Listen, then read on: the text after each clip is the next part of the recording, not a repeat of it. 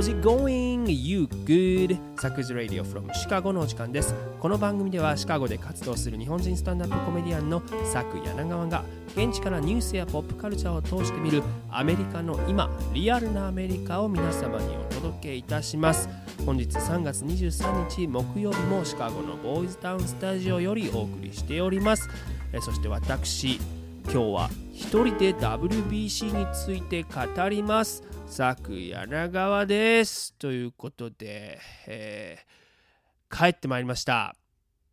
疲れました。えー結局3月17日からですね、えーマイアミのロンデポパークにて、えーまあ、WBC の取材をねしていたんですけれども、まあとにかくね、まあ、先週の放送でこれ僕聞き直したんやけど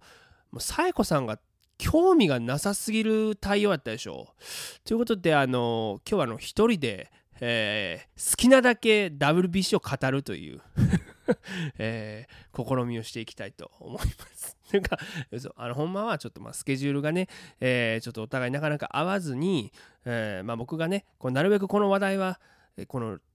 熱いうちに、えーたっぷりと語った方がいいかなというふうに思ったので、えーまあ、今日は一人でやるということにね、えー決めたわけなんですけれども、まあ、いいんですよあの日本でもね今すごい盛り上がりっていうふうに聞いてさなんかもう号外とか出ててその号外を取り合ってしかもそれがすぐメルカリで売られるみたいになってたんでしょ？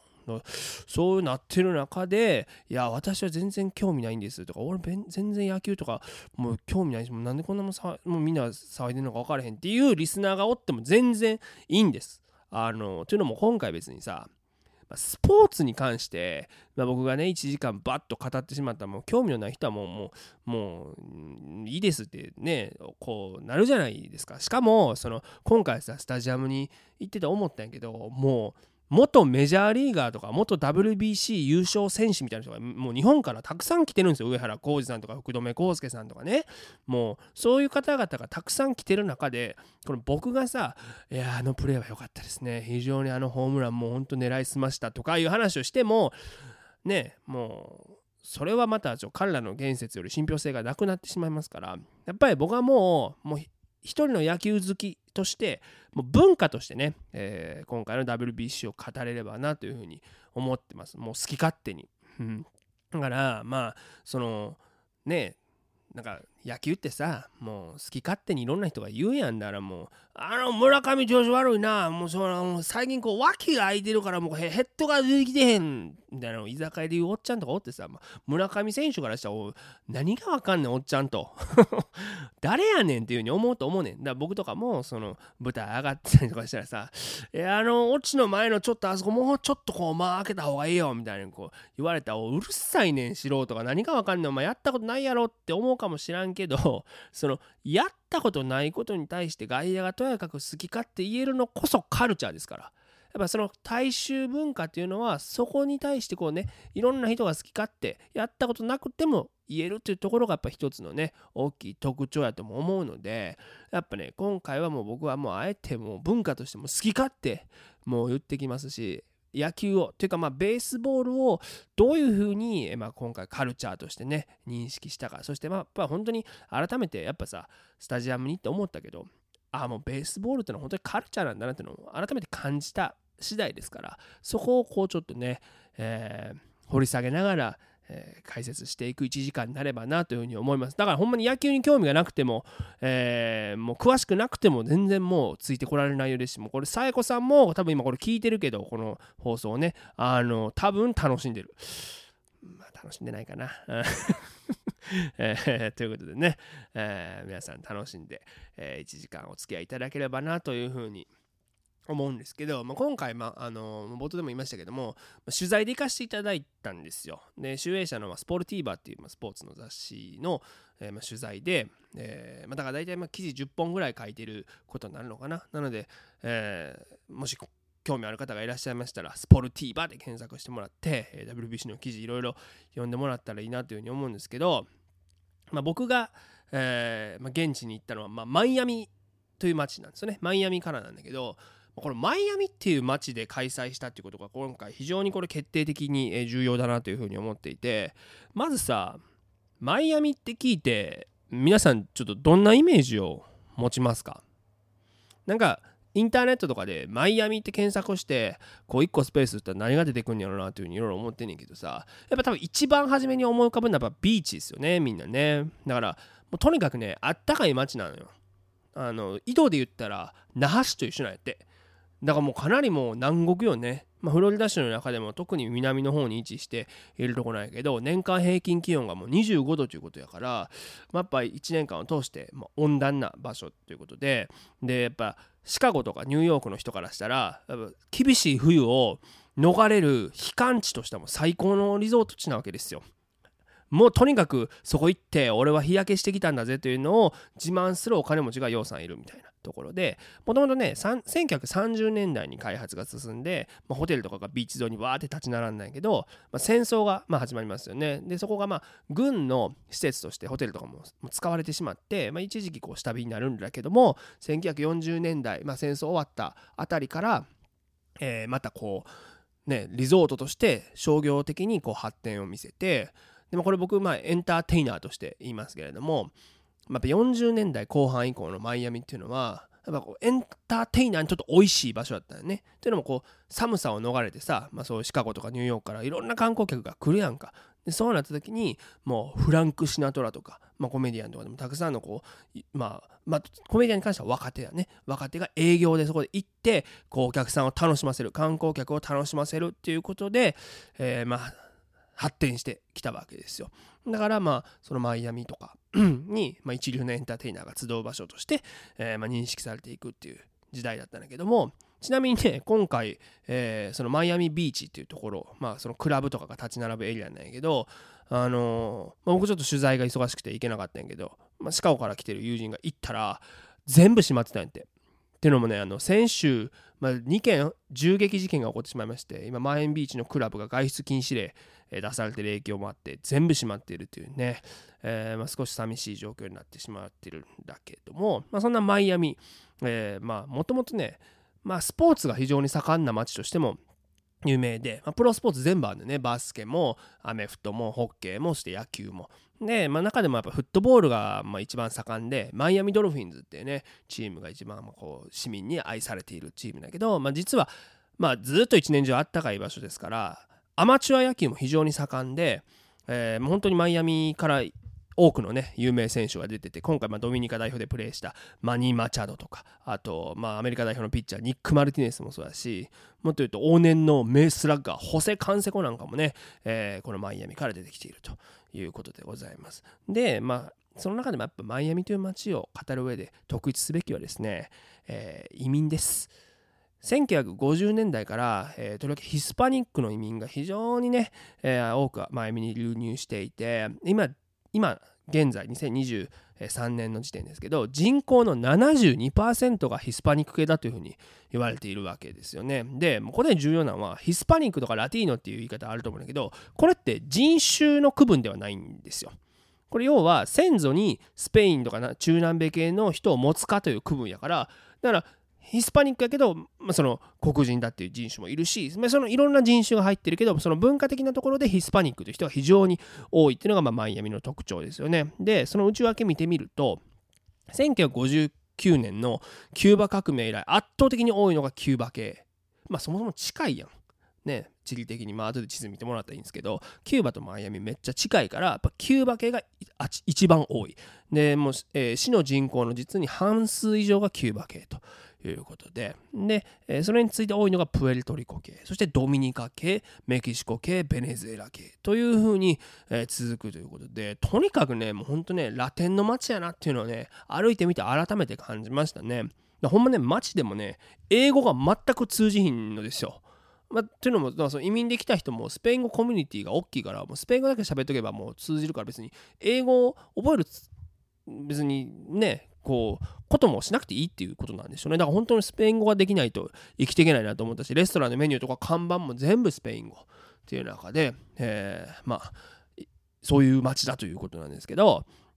今回そんなマイアミでこの決勝ラウンドが WBC 開催されたっていうことはおそらく主催の MLB の明確な意図があるんじゃないのかっていうとこから話を進めていきたいんですよね。でもともと WBC これまで、えー、第4回大会まで振り返ってみると決勝ラウンドは全部西海岸いわゆるまあカリフォルニアで行われてたわけですよ。サンディエゴとかロサンゼルスとか、まあ、サンフランシスコとか。うん、で、まあ、今回マイアミで決勝ラウンドが行われるの初めてのことなんやけど、まあ、これまでも実は、えー、まあ、予選ラウンドとかで行われたことあったんやけどこあ決勝ラウンドを今回初めて行うっていうことはおそらくヒスパニックのマーケットを MLB が明確に意図して、えー、組み込んでるということが言えると思うしまずそもそも MLB の今選手で見た時に去年の2022年の段階で28.5%がヒスパニックのプレイヤーだった。というデータが出ていて、これも他のマイノリティ、例えば、まあじゃあ、黒人のプレイヤーと比べたときに、圧倒的に多い数字なんですよね。マイノリティの中で一番多い、え、数字がヒスパニックのプレイヤーだということで、でそういう意図もあって、やっぱ MLB ってこれまで、明確に、えー、マイノリティを意識した政策を行ってきたというか、えー、まあ、例を挙げてみるとですね例えば、えー、2021年、えもともとオールスターゲームって、まあ、会場が前もって発表されるんですけどもともと2021年のオールスターはジョージア州、えー、アトランタにあるアトランタ・ブレーブスのスタジアムトゥルイストパークで開催がもう決まってたんです。なんやけど、えー、3月25日ぐらいやったかな？25日ですね、えーまあ、ジョージア州が、えーまあ、ある州法を定めたわけです。でこの州法っていうのはどういうものかというと、えーまあ、選挙に際して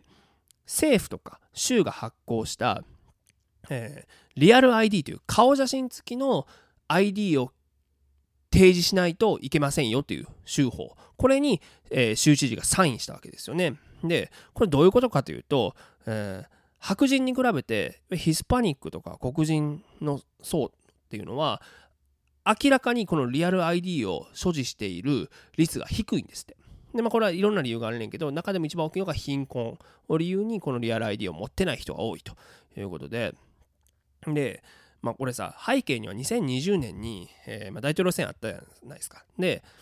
まあ、トランプが、えー、バイデンを本当は破っていたのに、不正選挙があって、そこでひっくり返されたんだっていう意見の人って結構まだ実はアメリカには多くって、そういうのを防ぐためにリアル ID を提示する義務を、ね、義務化するんだっていうまあもともと背景があったわけですね。でそういう背景があって、まあ、そういう手法が成立してしまったっていう背景があるので、えーまあ、もちろんリベラル側からは大きな批判が出てきたしとりわけ、えー、そういうふうに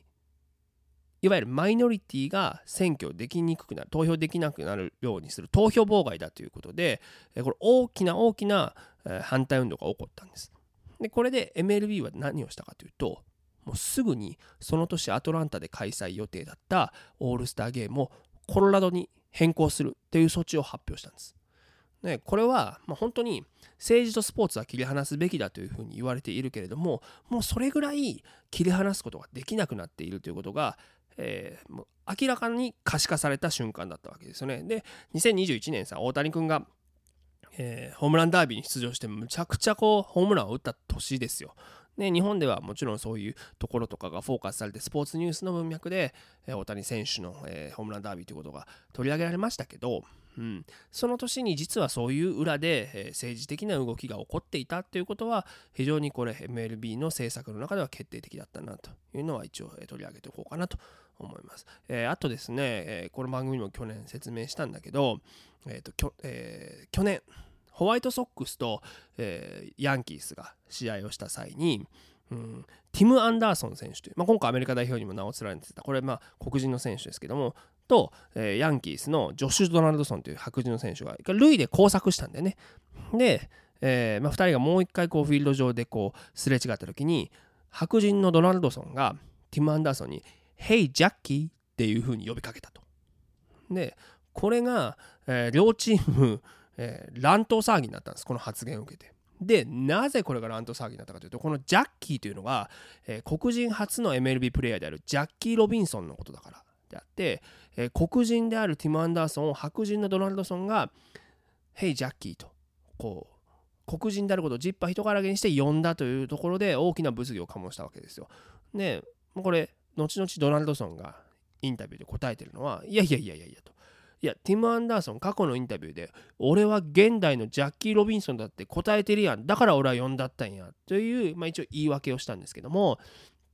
そのインタビューをまあ詳しく見てみると、まあ現まあ、現在の MLB において、うんまあ、選手黒人の選手は8.5%とまあまあいるにはいるけどもじゃあ GM とか、えー、フロントにおけるいわゆるそういう、えー、まあね、えーまあ、フロントと呼ばれる人たちですね。その人たちの中に、えー、黒人がほぼいないという状況を鑑みて、だから俺が現代のベースボールを、え、ジャッキー・ロビンソンを革命を起こしたようにこう改革していくんだ。だからジャッキー・ロビンソンなんだという文脈で、えー、まあ、そういうふうに語ってるわけですよ。ただその文脈を考えると、えそしてそのまあ、前に類上で工作したって前段があることを踏まえると、ヘイ、ジャッキーと呼ぶのが、えー、まあふさわしくないんじゃないのかっていうことがまあ分かるとは思うねんけど、結局 MLB がジョシュ・ドナルドソンに下したのは、出場停止という、えーまあ、最低だったわけですよ。ということでやはり MLB がこのマイノリティの存在マイノリティの大きさっていうのを無視できなくなってきてるんだよっていうのはこの近年のアクションからも明らかだったわけででそう考えるとやはり今回マイアミで決勝ラウンドを開催するっていうふうに決めた意図っていうのも明確に分かってくるんじゃないかなとつまりヒスパニックのマーケットを見込んでその人たちに、えー、この野球っていうものをもっと浸透させていくという狙いがあったんじゃないのかなっていうのはあると思うんですね。だからこそオフィシャルソングに、えー、プエルトリコ出身で、えー、本当ラテン全域ヒスパニックコミュニティ全域からの支持を集める歌手のダディ・ヤンキーを起用してチスパという曲を、えー、使ったと。これは本当に明確な意思表示なんじゃないのかなっていうのはやっぱ感じるわけででこのダディ・ヤンキーってもともと2004年にスペイン語で歌ってガソリーナっていう曲を、えー、もう大ヒットさせてて、えー、もうそれこそビルボードチャートにスペイン語で歌われた楽曲なのにこうランクインしたってことで当時やっぱ、まあ、2004年なのでもう20年ぐらい前の話ですけどやっぱ革命的だったと言われてるわけですねでね今回ダディ・ヤンキーで、えー、17日のプエルトリコメキシコ戦からもずっと球場にいてえー、それがこうスクリーンで抜かれるわけですよね。ダディヤンキーみたいな。ほんなもうみんな立ち上がって、うおーっていう、えー、大声援をね、もう試合そっちのけでね、送るっていう、え、様子がね、すごく印象的でしたけど、だから、えー、やっぱそういうふうにこう音楽っていうものが人々をねこう特にヒスパニックの人々を一つにするっていうのが大きく大きく見えている瞬間だったなというふうに思います。うん、でだからこそやっぱりその会場で流されてるその音楽とかそのまあその選曲っていうものも明らかにうんと、そのヒスパニックのマーケットを意識してるんだろうなっていうのが明確に分かったしこのマイアミというまあその土地ゆえにそういう曲が流されてるんだとやっぱ明白やったんですよね。で、まあ、MLB って30チームありますけど各チーム、まあ、スタジアム DJ みたいなの持ってんのよね。で、まあ、例えばカブスとかやったらオルガンなんだけど会の合間とかその一球一球の合間とかにお客さんを盛り上げるちゃんとを流したりとかあとまあもっと言ったらバッターが打席入る時にそのバッターの好きな曲とかをこう流してこう球場全体を盛り上げていく DJ のような役割をするんだけど、まあ、一般的にさ、まあ、想像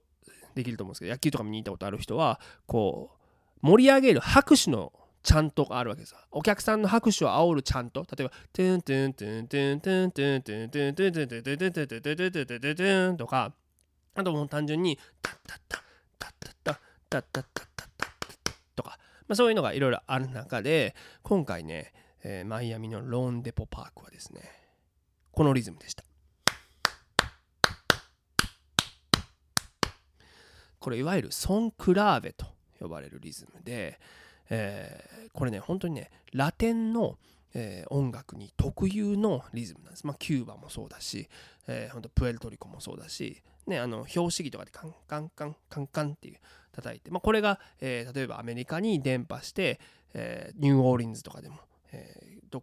ニューオーリンズのリズムになってたりもするしあとは、えー、ロックンロールの方にこれが入っていくとボーディドリービートなんていうふうに言われるんですけどもともとは、えー、ラテンの、えーまあ、ダンスとか音楽に特有に見られるクラーベという、えー、リズムですね。だからこれをスタンドで煽るわけ。タンタンタン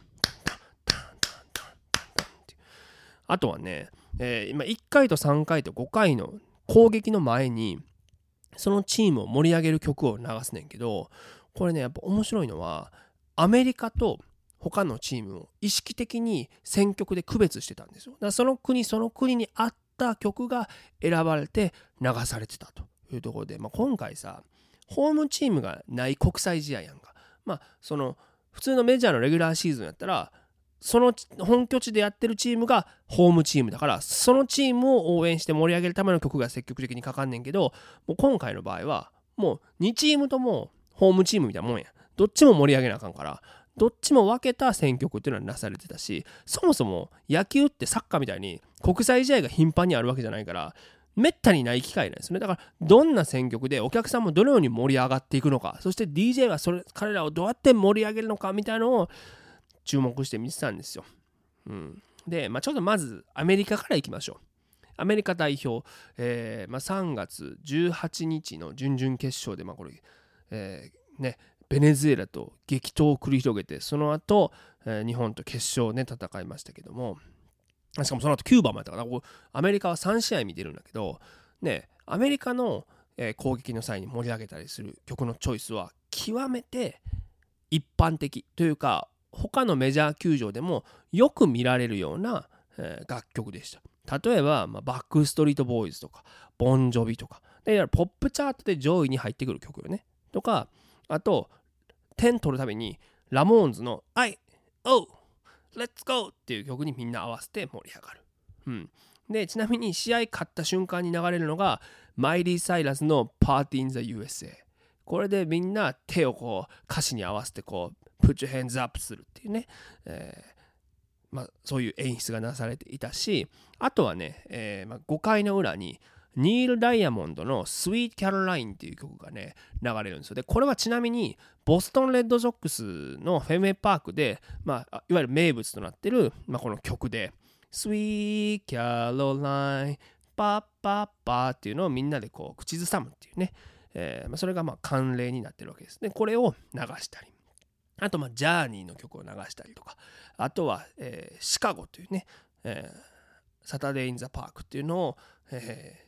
マンデーにかけてたりしましたけどね。でちなみにこれは、えー、どういうことかというと、まあ、ジャーニーはまずサンフランシスコ・ジャイアンツがよくかけるんですよね。で、このサタデー・イン・ザ・パークは、えー、シカゴ・カブスがかける。だから、まあ、要はいい、いいとこ取りだね。いろんなスタジアムのいいとこ取りを、えーまあ、する選曲だったと。うん、あとは7回の裏にもちろんセブンスイニングストレッチというふうに言われますけど、えー、Take me out to the ball game Take me out to the ball game っていうのをみんなで歌う。で、これもともとね、セブンスイニングストレッチっていうのは、えー、まあ、その7回裏までもう頑張って見てさ、もう疲れたわっていう、ストレッチして伸ばしましょうみたいなところから始まっている、まあ、慣習というふうに言われていて、この Take me out to the ball game っていうのはアメリカ国内で、えーアメリカ国歌そしてハッピーバースデーの次に歌われるぐらい、えー、めちゃめちゃ歌われてる曲なんだって。ねまあ、これシカゴのリグレーフィールドっていうところだとむちゃくちゃ盛り上がるんですよっていうのもリグレーフィールドは毎日毎日ね試合にこの Take Me Out the Ball Game を歌うためだけのこう有名人とかが招かれてることが多くてその人が温度取って A one, a two, three, take me out to the ball game って一緒に歌うんよ。だからみんなその人と一緒に合唱するから、この合唱率が高いんよね。で、その感じでやんねやろなと思ってマイアミ行ったら誰も大変から。でもみんななんか普通にただストレッチしたりとかトイレ行ったりするだけっていうところでねすごくあ球場によって違うんだなって印象的やったけど、まあ、とにかくいずれにせよアメリカの代表の時にかかっていた曲のチョイスっていうのは本当に一般的な、えー、チョイス。そしてスタジアムのいいとこ取り。そしてまあもっと一般的な言い方をすると白い曲もう白人マーケットに訴えかけるような曲だったというのが非常に印象的だったなというふうに思うわけです。じゃあ続いてプエルトリコ。じゃあどんな音楽が流れていたのかっていうことなんだけどもそもそも、まあ、応援スタイルがむちゃくちゃ面白くてプエルトリコってそれぞれみんなカウベルを持ち込むんだよね。でカンカンカンカンカンカンカンカン言いながらみんなでリズムから出ながらこう叫ぶであのまあメジャーの試合行くとそのホームチームの名前を Let's go Cubbies っ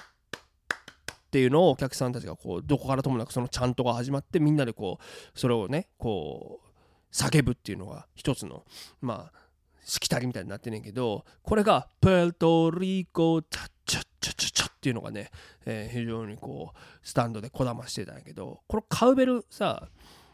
この日本のトランペット応援団に合わせてみんなが歌うみたいなのと全然違うのはみんなが好き勝手に持ってきて好き勝手に始めよんのよ。スタジアムのなんかあちこちで勝手に始まって 俺みんなそれになんかこう乗りたい人が勝手に乗ってくみたいなだからもう一体感はないし組織だってはないんだよねただ むちゃくちゃこうそれがパチッと合わさった時にはスタジアム全体がうわーっとものすごい熱気になるっていうところでは非常にね新しい僕が初めて見るタイプの野球の応援だなっていうのは感じてすごく印象に残ってます。で、まあ、さっきも言ったけどやっぱダディヤンキーが抜かれた時そしてダディヤンキーのガソリーナがかかった時のみんなのこの盛り上がりはものすごかったです。でこのレゲトンっていうまあねそのジャンルでまあ、そのいわゆるヒップホップに影響を受けたレゲエというか、まあ、アメリカに影響を受けたプエルトリコの人たちが作ったクラブシーンの音楽なんですけどもう簡単に分かりやすく言うとなんかこう何て言うんだろうなこうセクシーな女の人がこうラッパーの周りでこうねお尻をこう振りながら踊ってるって PV パッと浮かぶのがあれまあ割とレゲトンの一番分かりやすい像ですよね。であれをもう表象したようなだって名前がもうダディヤンキーやから。ダディヤンキーがとにかくそれを歌うガソリーナっていうガソリンを満タンにしてみたいな歌詞別に何のひねりもないただただえー、卑猥な歌なんだけどそれにやっぱみんな盛り上がるっていうね、えー、これがやっぱプエルトリコの、えー、応援の特徴だったね。あとはあの最近ラテントラップっていうジャンルを牽引してるバッドバニーという人のエル・アパゴンとか、えー、メメポルト・ボニートっていう曲とかが流れてる時もやっぱみんなうわーってなりながらえー、プエルトリコのスタンド非常に熱気を帯びてやってました、うん、でこの日の相手がメキシコやったんよ。で、まあ、メキシコももちろん独特の音楽スタイルとか応援スタイルあんねんけどもうスタンドの割合で言うとプエルトリコ8のメキシコ2ぐらいやったかな。圧倒的にプエルトリコ優勢。まあ移民の数も多いですから。っていう中でメキシコのサポーターはねどっちかというとこのあのソンブレロってあのつばの広い帽子とかあのリチャリブレってあのプロレスラーやんメキシコの。あのマスクをかぶるっていうコスプレなんかをしてこう自分たちのアイデンティティを前面にこう出したような、えー、まあ、コスプレをしてる人が多かったかな、まあ、もちろん日本代表の応援の時にさちょんまげつける人とかさまあおるやん。でもその人たちよりもどっちかというとこう数で言ったらね、ソンブレロ、リチャリブレスタイルの人は多かったかなという印象ですけど、メキシコもやっぱりさ、メヒコ、メヒコ、メヒコってむちゃくちゃね、応援するので、もう数自体は少ないんだけど、声の大きさが一人一人むちゃくちゃ大きいし熱狂的やから熱量としてはもう正直メキシコのチャンスの場面でプエルトリコより大きかったぐらい、うん、っていう中で展開されてましたね。で印象的だった曲としては、えー、5回の裏にかけられたんだけど「エル・レイ」っていう曲なんですよね。でこれ、まあ、1971年にオリジナルを発表されてて、まあ、流されてたのは1973年ビセンテ・フェルナンデスっていう人がカバーした一番有名なバージョンだと思うねんけどえー、まあ、これもともとはねランチェーラというスタイルの、まあ、ジャンルの音楽なんよ。でランチェーラってランチってあの英単語で言うとあの、まあ、農場とか牧場って意味から来ててとにかく田舎っぽい音楽っていう意味のことなんですけどもかなりでも伝統的なメキシコの音楽スタイルを歌ったこのビセンテ・フェルナンデスのエルレイこれをなんかトランスアレンジ途中からするんだけどこれにやっぱみんな盛り上がるというね、ことが印象的でし。で、これもともと近年ね、サッカーの国際試合なんで、もうメキシコ代表を応援するときに、このエルレイがかかるんよ。で、それをみんなで歌って、こう盛り上がるっていうのが、やっぱこう、ね、メキシコはやっぱサッカーも強い国ですから、なんかこう国際試合に慣れてるなっていう印象がね、やっぱありました。で、あとは本当にマリアッチの曲ね、エル・マリアッチ・ロコなんていう曲も、えー、3回の時に流されたりして、みんなが踊りながらね、本当にもうわっしょいわっしょいになって、えー、だからさ準決勝日本とメキシコ死闘を繰り広げましたけどあの時ももうねメキシコの応援が圧倒的にもうホームでもう熱量がすごかったよ。日本サポーターも数でもそうやし勢いでも完全に押されてたなっていう印象で。それがやっぱメキシコの応援スタイルだなと思ってすごい面白かったしこれも新しいベースボールのあり方を見せてくれたかなと思います。ただ、えま、僕いろんなチーム見ましたけど一番実は応援が熱かったのはベネズエラなんだよね。とにかくもう声も大きいしもう束になってくるそれこそプエルトリコみたいなねもうみんな天然バラバラであっちゃこっちゃ好き勝手にやるっていうんじゃなくてもうみんなね統率が取れてたというかどこからともなくもうみんながそのちゃんとに声を合わせるベネゼラウーっていうこれみんなこれでやるんやけどもうすごいのはまあ確かにねレギュラーシーズンでも2ストライクに追い込んだりすると自分たちが守備側でもみんな立って応援して声援を送るぞみたいなことあるのはあるのよ。でもそれ1試合に1回あるかないかの大事な局面だったらそれがあんのよ。でも初回から自分たちが守備やのにもう2ストライク追い込んだらみんなで立ってアメリカ打線にプレッシャーをかけるっていうのがこのベネズエラのスタイルだったね。うん、で、ベネズエラのみんなこうユニフォームを着てお客さん来てんねんけど代表のね。なんだけどまあ、ベネズエラって、まあ、ウィンターリーグっていうのが開催されてるのね。あったかい地域やから。でそこに、まあ、例えばメジャーリーガーが冬の間実戦から遠ざからへんように、まあ、行ってプレーしたりもするし日本からも、えーまあ、選手が行ってたりすんねんけど僕のたまたま隣に座っとったお客さんが、えカラカスって胸に書いた、まあ、ベネズエラのウィンターリーグのユニフォームを着てたんやけどお前日本人かって僕に気がついて「おう俊介渡辺俊介渡辺」っていう時あったよね。で、ま、渡辺俊介投手ってあの WBC でも投げたことある元ロッテの、えー、アンダースローのピッチャーなんだけどもともとカラカスのリーグでプレーしてるんですよ。だからその人のことを覚えててお日本人感は渡辺俊介だよっていうのを話しかけてきてくれるほど、まあ、かなり熱心だね。だ1シーズンしか多分プレーしてはらへんからそれもちゃんと覚えててこう言ってくるっていうところですごい熱心だなと思いましたけどもその人ももう初回から声張り上げすぎてもう3回の時点で声枯れてたからね。でまあ、コロナを頼んでビールをめっちゃ飲んで喉をなんとか保とうとしてんねんけどついぞ声は戻ってこんかったね。もう最後の方はもう腕だけでとにかく声援を送ると。いうぐらい本当にでも熱いチームだったんだけどうん、まあ、結局、まあ、試合の方はねアメリカ代表に劇的8回に満塁ホームラン逆転満塁ホームランを打たれて惜しくも敗退してしまうんですけどもそのやっぱベネズエラの野球熱っていうのを改めて、まあ、感じさせてくれる応援だったなというふうには思いました、うん、で、まあ、このベネズエラっていうのを語る時にやっぱり一つ、えー、考えなければいけないのはやっぱり国の、まあ、近年の政情不安だと思うんですよね。で今まで挙げてきた国々、えー、メキシコプエルトリコに比べて圧倒的に今現在の移民っていうのの数が多い。えー、つまりプエルトリコの人とかは、まあ、今も、まあ、マイアミに流入し続けてはいるけれどもベネズエラと比べたら桁違いというかベネズエラからはもう今日今現在でもかなりの人数の移民が、えー、日夜国境を越えて入ってきているということなんですね。やっぱそれは本当にベネズエラという国の政情不安が大きく影響してんだけど、まあ、この番組も扱いましたけどそういった移民をバスとかに入れてでえー、リベラルな州北部の州に送りつけるというフロリダ州知事ロン・ディサンティスの、えー、最近の、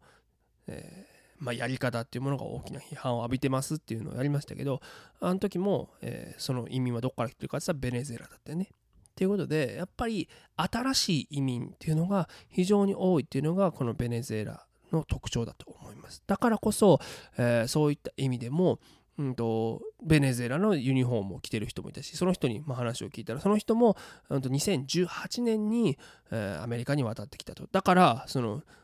自分のチームとしてそのカラカスのチームをいまだに応援してるし、うん、今現在もやっぱそこに注目はしているということだったのでそれがやっぱプエルトリコとか今から話すキューバの移民との違いなんだろうなと思うんだけどまあじゃあそういうベネズエラの、えー、楽曲はどんなのがあったかというと、えー、主にねタンボル・ルバノっていう、えー、本当ベネズエラで、え80年代に、えー、結成されて今なお人気を誇る、えー、まあ民族的な音楽もあるバンドなんだけどその「レオレオレ」っていう曲をみんなで大合唱するんだよね。レオレオレレオレオラっていうこれを、えー、打席入るたびにかける選手もいるしそれを回の合間にこうちゃんととして流れるのをみんなで歌うっていうところとかがやっぱりすごい印象的で、えー、ベネズエラの音楽っていうものが非常にね、えー、その自分たちのアイデンティティをこう集めうるものとして、うん、使われていたなというふうに思いましたね。うん、そしてじゃあキューバ行きましょうか。まあ、キューバ今回、えー、台湾ラウンドから、え、予選を突破して、えー、準々決勝は東京ドームで戦ってで準決勝からマイアミに乗り込んできたんだけども今回バイデン政権が掛け合ったことによってそれまではキューバから亡命した選手っていうのはキューバ代表としてもプレーできひんかったんやけど今回初めてプレーできることになったんです。だから、えーま、2番を打ってた選手、えー、モンカダっていう選手ですけどこれホワイトソックスで今プレーしている、えー、選手ですしあと、えま、センターのえ、選手も今ホワイトソックスでプレーしている選手がメジャーリーガーとしてキューバ代表で初めてプレーできるという貴重な、え、今回は大会だったんだけど、え、さっきも言ったようにマイアミにおける、えまあ、マジョリティは実はキューバ系の人々なんですよね。で、え最も古い移民でもあるというか、まあ、市の半市の人口の半分以上はキューバ系ということなんだけどもやっぱりさっきの、えー、プエルトリコもそうやしベネズエラメキシコこういった移民との一番の違いはもう何世代にもわたってこのアメリカというところで暮らしているというところだと思うんです。だから、えー、アメリカ生まれのキューバ系という人もめちゃめちゃ人数が多いんだよね。で例えばそれで言うとピットブルっていうラッパーおるやん。あのピ、まあ、分かるよね多分。もうとにかくチャラい、チャラい音楽って言うとあれけど、日本だとチャラい音楽として使われてるよね。みんな、ウロロストレーってみんなで言う人ね。あの人は、マイアミ生まれのキューバ系なんよ。うん、で、だってデビューアルバム、マイアミっていうタイトルなんやけど、これはな MIAMI のこの頭文字、Money is a major issue 金が一番の問題だっていう。これがやっぱもうピットブルのスタイルをそのまま表してるよね。本当に まあ、いいや。だから、まあ、ピットブルみたいな人が、まあ、境遇の人がいっぱいいるわけですよ、マイアミには。うん、その、ま、アメリま、アメリカ、マイアミ生まれのキューバ系という人たちが。だそういう人の象徴としてやっぱピットブルってやっぱいると思うし、あのエシャパラっていう曲があるんだけど、こう手をね、こう掲げながら踊る曲、も有名な曲ですけど、これは本当にもうキューバのスタンドを一番一つにするし、なんならアメリカの人もこれはもう踊れるし、えーメキシコもプエルトリコもみんなこれ踊れるような、えー、そういう、なんならこう、統一するようなね、曲として、もうヘビーローテーション5日間連続でしてましたね。うん。っていう中で、ちょっとまあ、僕の中で印象的な会話があって、まあ、キューバアメリカ戦を前に、まあ、ホテルから球場までタクシーで移動したんやけど、タクシーの運転手の方が、こレンベルトさんっていうおっちゃんやったんよ。ほんなら、その、おっつって、スペイン語生に英語で話しかけてきて、お前、今日アメリカとキューバはどっち応援すんねや？って言うてきたから、いや、でもちょっと取材できてるんで、どっちとか、まあないんですよって。ああ、そうなの？ってって。俺、実はな、55年前にキューバからマイアミに、これ移民でやってきてんで。まあ、生まれはキューバやねんけど、うん、どっち応援したいんやろな？みたいな。うーん、どっちにしようかな？って迷ってはんのよね。で、え、なんで迷ってはるんですか？ってうーん、いやもう、なあ、生まれもキューバやけど、もうずっとアメリカでもう暮らしてるやろ。だからまあなあ、もう、アメリカ人って感じもするし、もう、もうパスポートもアメリカですさ、し、うん、まあ、キューバ言うても、もうこれ政治的なことから頭離れへんやんって言って、で、パッとその時、あのタクシーの窓の外から見たら、確かに、この球場の周りで、こう、抗議運動をしてる人がいっぱいいるんですよね、ボードを持って。っていうのはやっぱ、えまあ、オバマ政権の2015年にアメリカとキューバで一応国交回復すんねんけど次のトランプ政権の時にまたやっぱ関係が悪化して経済制裁とかまた始めてしまったから、まあ、まあバイデン政権になってそれがちょっと緩和されたとはいえまだやっぱそこに対してキューバを救えみたいなボードを掲げてる人がやっぱいて、まあ、実際試合中にもそういうメッセージを掲げた人が3人グラウンドに入ってくるっていうこともあったし、まだどっちにしろそういう抗議が続いている中でやっぱその政治の問題っていうのはやっぱ拭いされていないという状況があるわけ。でその中でそのおっちゃんも「いやーどっち応援したらいいのかな」とか言ってたんだけどそしたらなんかこうこうタクシーがねこう露店のところに差し掛かったんですよ。で、露店っていうのはもう、もうその、球場の目の前の通りに、もう勝手にアンオフィシャルグッズショップを、いろんな人が出してんのよ。なんか屋台みたいな感じでね。なんかそのキューバのユニフォーム、適当になんかちょっと背番号曲がってつけたやつとか そういうアンオフィシャルなやつがいろいろ売ってんねんけど、そこで、こう、キューバの旗をね、こう、若い世代の人たちが買って、ふおーみたいにこう、もうテンション上がってるとこをちょっとこう、おっちゃんが見ながら、はぁ、しゃあない。キューバ応援するか？って言ったんがやっぱちょっと印象的で、うん、やっぱそのねまあそのおっちゃんの話を聞くとねそのやっぱ自分たちが移民で来た時って本当に貧しくて何もなかったとただこのマイアミという街は俺たちキューバ系が一から作った街なんだとでそのキューバ系の俺たちにとってアメリカに来た時のまあ、一番のアイデンティティは実はベースボールだったんだっていうふうに語ってたんよ。でそのバットとボールがあってそれを楽しみにでも一生懸命仕事をまあその人の親の世代も含めてしてこのマイアミという街が作られたんだと。でようやく今日初めてこのアメリカと俺たちの街で俺たちのキューバが戦うんだだから今日は非常に大事な日なんだっていうのを力説してくれはったんよ。だからそれだけやっぱりこのアメリカ対キューバがこのマイアミで相まみえるっていうのが非常に意味のあることなんだろうなというふうに思って、まあ、準決勝をね見てましたけど、まあ、結局ピットブルがかかってる頃にはもう10対2ぐらいにだいぶ大差がついてたっていうね 状態だって、まあ、結局残念ながらキューバはアメリカの打線にまんまと捕まり14対2で負けてしまうんやけどもやっぱお客さんも帰らなかったしそのね試合終わった後こう挨拶するキューバナインにみんなやっぱ大きい拍手を送っててその拍手があったかかったなっていうのが、うん、やっぱり今回取材してて思ったことですね。うん、だからそういう意味でもこのマイアミっていう街は非常にキューバの人たちにとって特別だし、アメリカ戦っていうのがここで行われるっていうのは非常にね、えー、意味のあることだったんじゃないのかなとは思います。という中で、じゃあ我々日本代表の時盛り上げる曲何が使われるんだっていうのをちょっと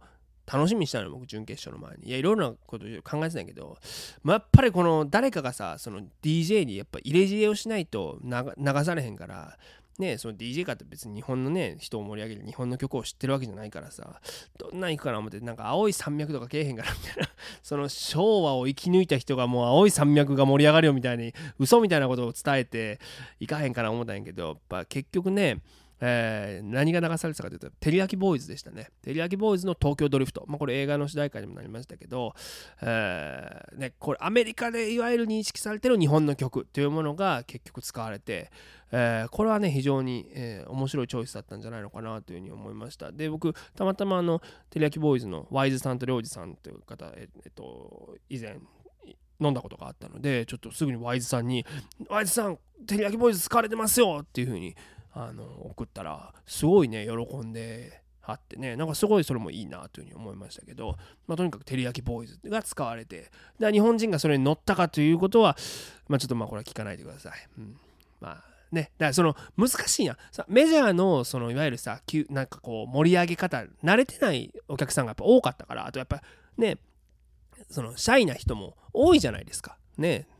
その詰めかけてた人がたまたまそうなのかもしれないけど例えばだからねそのキスカメラっていうのが、まあ、スムーチカメラっつってそのカメラがパッとお客さんをランダムに抜いてその人たちがこうキスするっていうのを煽るっていうこう演出が結構メジャーとあったりするのよ、まあ、他のアメリカのスポーツもあんねんけど。でこの時日本対メキシコ戦の時とかあのねもう誰もメキシコの人以外抜かないよね。日本の人は抜かない。だってシーヒンやろなっていうのは分かったやろねカメラマンも。だからもうメキシコの人たちのキスをひたすら見続ける2分間みたいな時間になってたし日本の人1人こうキスする人いたけど行きますよ行きますよみたいなスタッフの声若干入っちゃってたからあれは準備しても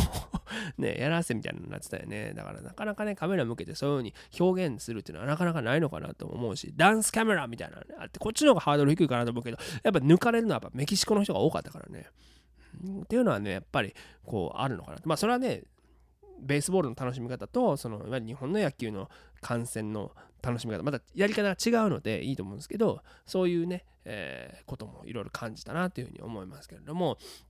うん、ただやっぱり今回、えー、この WBC をめぐってやっぱ非常に面白いなと思ったのは、うんまあ、いろんな事件が起こったんですけど残念ながら一番この WBC を今回、えー、人が多く話題にしたのは何だったかというとですね、えー、ま、プエルトリコのクローザーいわゆるま最終回に投げるピッチャーね。このピッチャーが怪我をしたことに関するニュースだったんですよ。でこれは僕が、えー、マイアミ入りするえー、前の日ですね。3月15日か。に、えーまあ、プエルトリコと、えまあ、ドミニカが試合をしてたんだけどこの 2, 2カ国って、まあ、言ったら、ま、ライバルと言われている国なんですよね。で、この2カ国が、しかも両方優勝候補なんやけど、負けた時点でど、もう負けた方敗退するという大一番その中で、えー、非常にいい試合をしたんだけど、最終回に登板したのがエドウィン・ディアスというプエルトリコのピッチャーだった。で、このピッチャーはどういうピッチャーかというと、もう去年62試合に登板して、えー、防御率1.31、32セーブを上げるという、まあこれ野球詳しい人だと分かると思うんだけど、メジャー屈指のクローザーなんですよ。メジャー屈指のリリーフピッチャーで、まあ、もうそれがもうもちろん分かるのはシーズンオフにメッツと契約をしたんやけどこれもリリーフピッチャーとしては史上最高額となる5年1億2000万ドル150億円ぐらいですね。で契約をしたという、まあ、スターピッチャーが無事ドミニカの打線をパンと抑えて勝ちました。そして準々決勝進出決めました。ってなってみんなわーっとベンチも大盛り上がりでみんなマウンドに歓喜の輪を作ってたらエドウィン・ディアスがなんかうずくまってもう立ち上がられへんくなってるのよ。で、どうしたどうしたみたいな。球場も騒然となって、えー、マウンド上にこうトレーナーとかこう集まって、監督も集まって、どうしたどうした？ってなってたら、えー、膝を押さえて、最終的に自分で立ち上がらなくて、車椅子で、えー、退場するなんていう事態になってしまって、負けたドミニカもどういうこと？みたいな。めっちゃ心配そうに見てるしでプエルトリコ勝ったはずやのにマウンド上でもう頭抱えるし選手みんなが。しかもその弟も一緒にプレーしてんだけど弟に関してはもう号泣するというもう非常にこう何て言うのね後味の悪い幕切れをしてしまって。でも結局エドウィン・ディアス病院に行ったら右膝室外腱の損傷ということで、えー、てか断裂かということで全治8ヶ月今シーズン1試合も投げられませんっていう、まあ、結果が出てしまったんですよ。でこれを受けて MLB のファンたちがもう本当にいろんな議論を交わすというそしてそれがアメリカの野球ファンを真っ二つにするという事態に発展したわけです。まあ、どんなコメントがあったかというと恐れていたことが起こってしまった。こんな意味のない大会やる必要ないって言っただろうと。もうこの時期に開催するからこうなるんだ。各チームが選手を出し渋るのも当然だよ。WBC の存在意義自体考えなきゃならないな。肝心のシーズンに影響が出てるじゃないか。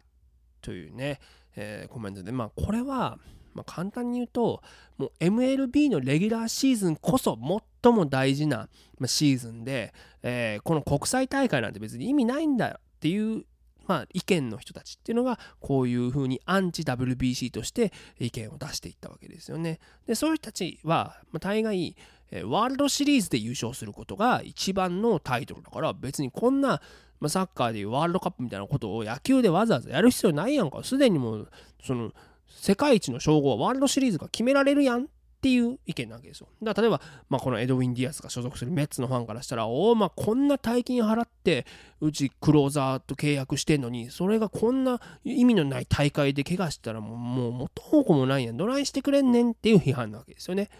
でもまあ、これを受けて、選手たちがどういうふうにコメントしたかっていうことが僕は非常に重要だと思うんですけどアメリカで、えー、キャプテンを務めたマイク・トラウト最後ね大谷君と名勝負を繰り広げましたけども、えー、まあ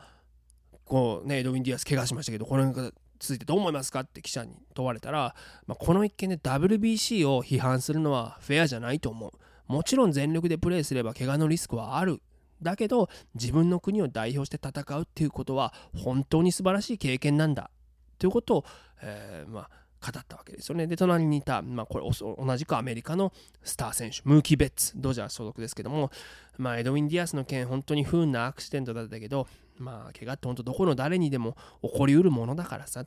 うん、でもこの WBC の経験は自分にとって本当に本当に貴重だしアメリカの他の選手にももう自信持って参加した方がいいよって勧められるね。っていう風なコメントをしてたわけですよね。うん、であとまあこのプエルトリコ代表のチームリーダーでありなおかつこのメッツ所属ということでもエドウィン・ディアスの兄貴分にあたるようなフランシスコ・リンドアっていう選手は、え、これを受けて ESPN の取材に答えてね。まあ、今メッツファンがどれほどまでに打ちひしがれているか俺は分かる、うん、こんな怪我俺たちだって怒ってほしくなかったよ。だけど全てのプエルトリコ出身のプレイヤーにとってまた全ての野球選手にとって自分の国のユニフォームに袖通して戦うのは最高の名誉なんだ。レギュラーシーズンと同様に僕たちにとってもこの大会でプレーすることは本当に本当に大切なことなんだ。というふうに、えま、語ったわけですよね。だからまあ、うんまあ、プレイヤーたちがこういうふうに言ってんねやからっていうことで、まあ、批判は実はそこまで大きくはならなかった。ということがあって、まあ、本当に、まあ、胸をなで下ろしてる WBC ファンも多いかなと思うし、まあ、実際僕はこれは本当に選手たちがこういうふうに言ってるのが全てだなというふうに思いますし、それはだって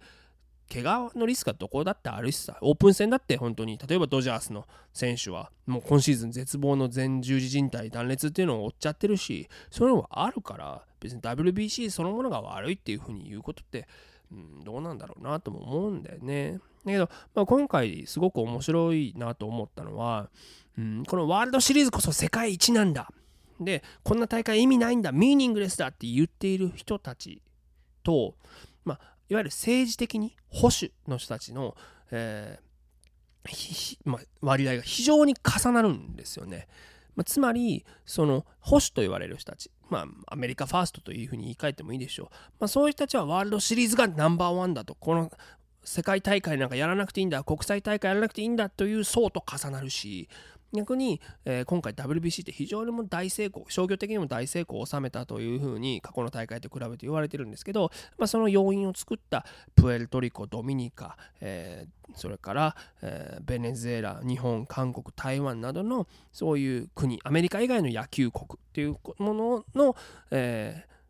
盛り上がり、そしてそれを、その大会をやっていこうぜっていう人たちと、いわゆる政治的に言うと、リベラルな考え方を持つ人が、層としては重なる。っていうところの政治的なグラデーションっていうものが今回より可視化されたなっていうのがこのまあ皮肉にもエドウィン・ディアスの怪我というところで、えー、分かってきた問題なんだろうなというふうに思うんですよ。いやそれで言うとさ、まあ、本当に準決決勝、非常に多くの日本人の、え方々がスタジアムに詰めかけていて、それこそさっき言った、そのアイデンティティを前面に押し出したような、ね、あの格好してる人とかもたくさんいたんだけど、まあ、試合終わったとさ、まあ、決勝戦僕ら、僕らっていうかまあ日本代表が優勝して、で、こう、アメリカのサポーターたちと、グッドゲーム、グッドゲーム、ナイスゲームだったねってたた漂ったり、こう、コングラッツ、コングラッツっていう風に向こうから言われたりするっていうのは結構多いんですよ。で、結構今回も、コングラッツ、コングラッツ、コングラッツって言われたんだけど、そのうちの一人、これはもうね、まあもう、チーム名あげようか。これ別に、そのチームのサポーターが全員そうと言ってないよ。その人が、ヤンキースのユニフォームを着た、まあ、白人の、えー、お客さんの一人に終わった後 Congrats Let's go Brandon ぞって言われたの。Let's go Brandon だけどまあおめでとうって言われたの。でその人はそれをすれ違う日本人全員に言ってて日本人の人たちはみんなありがとうありがとうありがとうみたいにこう言ってた言ってたんやけどどうせ気づかんやろと思ってそいつは言ってんやろな。でもこれどういうことかっていうと、まあ、この番組も聞いてる人はもう大体わかる人もいるでしょうよ。レッツゴーブランドンというのは、えー、まあもともと2021年に、えー、ね、まあ、カーレースで優勝したブランドン選手のインタビュー中に、まあ、保守が多いスタジアムが、えー、ファック・ジョー・バイデンコールに湧いてたんでね。ファック・ジョー・バイデン。で、これね、番組でもちろんその F ワード流せないですから、そのブランドン選手にインタビューした、まあそのレポーターが、どうしようかと迷ったあげく、ブランドン選手、レッツゴーブランドン、頑張れブランドンってお客さんは言ってますねっていう風にごまかしたところから、レッツゴーブランドンという言葉が、ファックジョー・バイデンの意味に変わってるわけ。それもとりわけ、その急進保守、いわゆる、まあ、排外主義を貫くような、えー、人たちにおけるファックジョー・バイデンという合言葉に変わってるわけですね。先ほど言った移民をビャンと送りつけたれっていうような発想の人たちですよ。ということは、Congratulations, Let's go ブランドンだけどな。っていうのは、言い換えると、お前日本に帰れという極めて差別的な発言なわけ。で、これ日本の人気づいてないから別にまあ傷つく人もなくてよかったかもしれないけど、僕はカチンと来て、ヘイと、お何言うてんねんっていうのは、まあ伝えたんだけど。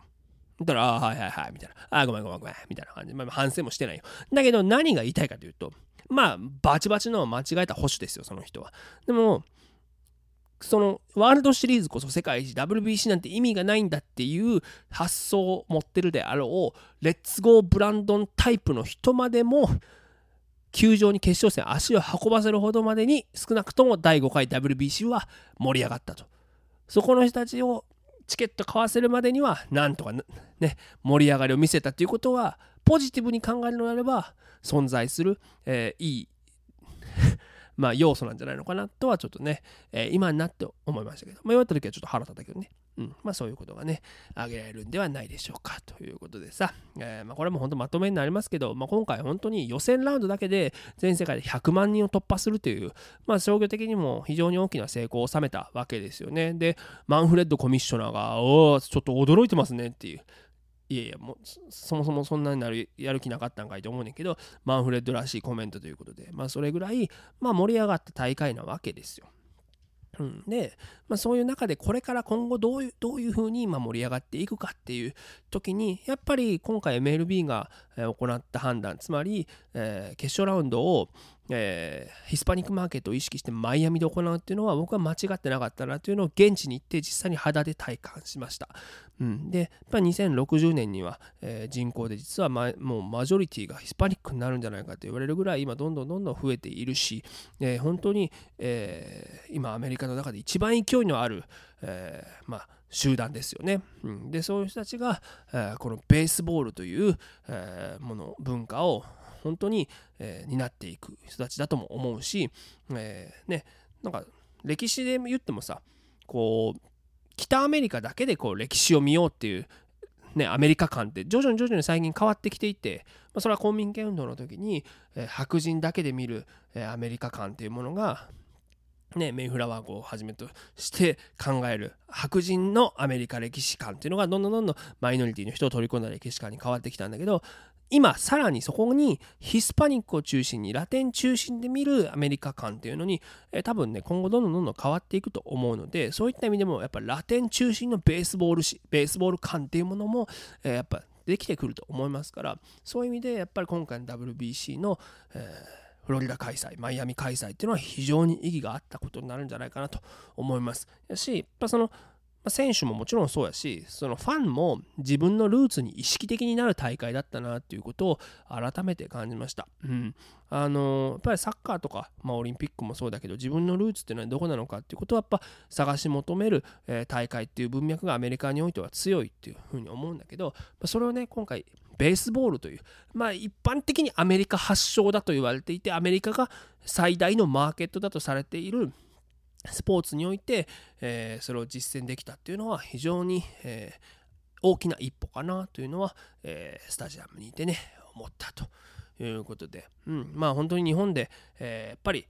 ね、優勝して今このよっしゃっていうムードになってるし、えいろんなねこのワイドショーとかでもいろんな人のインタビューとかあって面白いなと思うんですけど現地から見ているとやっぱそのアメリカのベースボールというのをそういうふうに、え見ることができるんじゃないのかなっていうね、えー、今回は特集をさせていただきました。ということで私、さっき柳川、インスタグラム、YouTube 公式サイトなども随時情報を発信しております。おきの方々、インスタグラムのサック柳川、そして YouTube もサック柳川公式チャンネルをフォローしてください。そして今おきのサックズレイディオ、もしお気に召した方々いらっしゃいましたら、ぜひ SNS などでシェア、告知してください。口コミでこのラジオの魅力が広まると非常に私どもも嬉しく思います。ということでね。